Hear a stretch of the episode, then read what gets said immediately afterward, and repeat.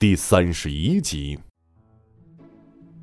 冯耀见老头如此笃定，也就没有选择继续怀疑。他也决定要开启异能试一试。而正在此时，有几个人走了过来，说说笑笑，好像是放资料的样子。冯耀已经开启了隐身技能，正好有几个人走到他跟前儿，就见一个人忽忽悠悠，忽然就消失了。其中一个人惊得把手中文件夹全部掉在地上，愣了愣，才嚎了一嗓子，夺门而逃。另外两个人也是紧随其后，最终喊着：“有鬼！有有鬼！”风妖却是根本没在乎，而接着又继续开启了御风异能，然后狂奔起来。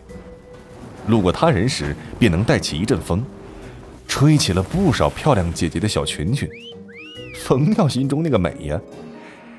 可是还没等到自个儿玩够呢，异能效果快结束了，也就十来分钟。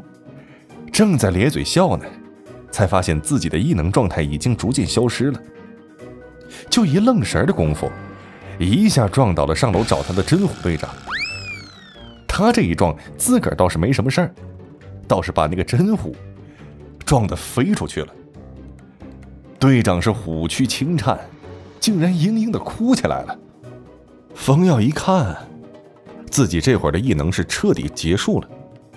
不过，貌似因为自己体质惊人，把真虎队长撞了个够呛，赶紧闪身进了电梯里，装作没事人一样，一副我不知道发生了什么的表情。那真虎是被撞得七荤八素，他就觉得像是一个黑影猛然撞向自己，然后。自己的五脏六腑好像也跟着一起颤抖，疼的眼泪都掉下来了。原来人家真虎队长不是哭了，而是疼的。坐在地上缓了好一会儿，才是慢慢恢复。捂着肚子扶着墙站了起来，咳嗽了一声，吼道：“而最后几个字，几乎是从牙缝中蹦出来的。是哪个不长眼的撞你虎爷？”给我出来！冯耀从电梯里溜出来，装作路过的样子，走到真虎身边，关心的问道：“队长，您这是怎么了？”而说着，还冲着周围围观的众人喊道：“嘿，你们几个，是谁惹了我们队长？快站出来！”说完，还将真虎一把扶住。真虎投来感激的目光，居然还对冯耀说了一声：“谢谢啊。”没能找到肇事者，镇虎只好让冯耀扶着自个儿回到办公室里。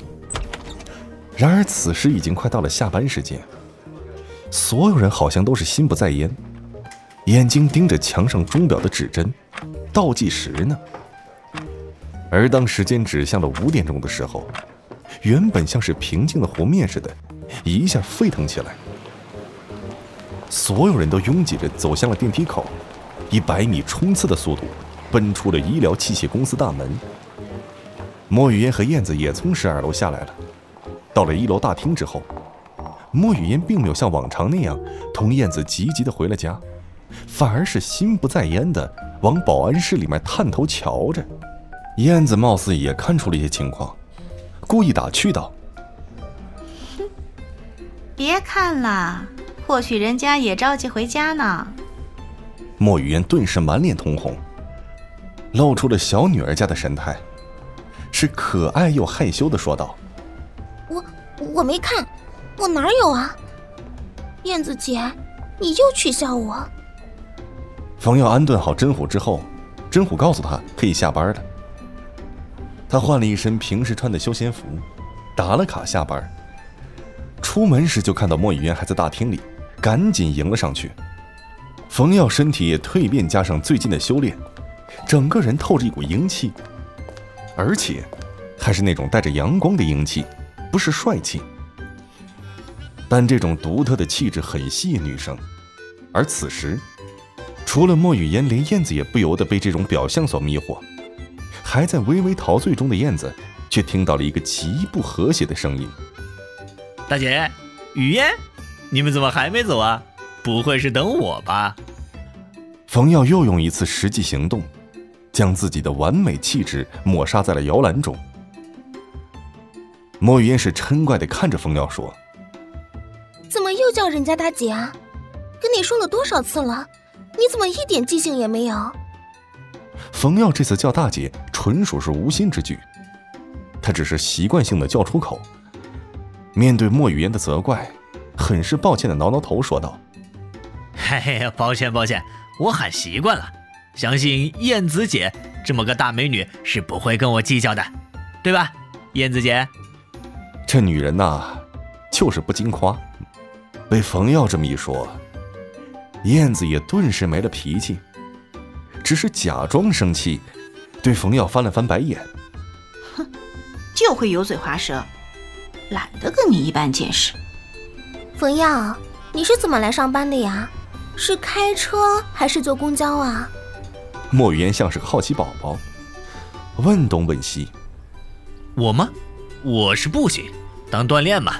不然今天怎么能帮到你呢？冯耀又装逼道。哇原来你还真的是一直在锻炼啊，好厉害！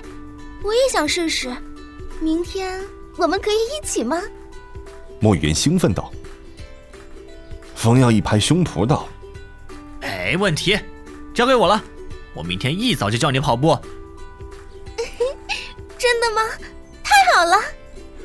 莫雨嫣闻言像个快乐的小鸟一样，可是万万没想到的是。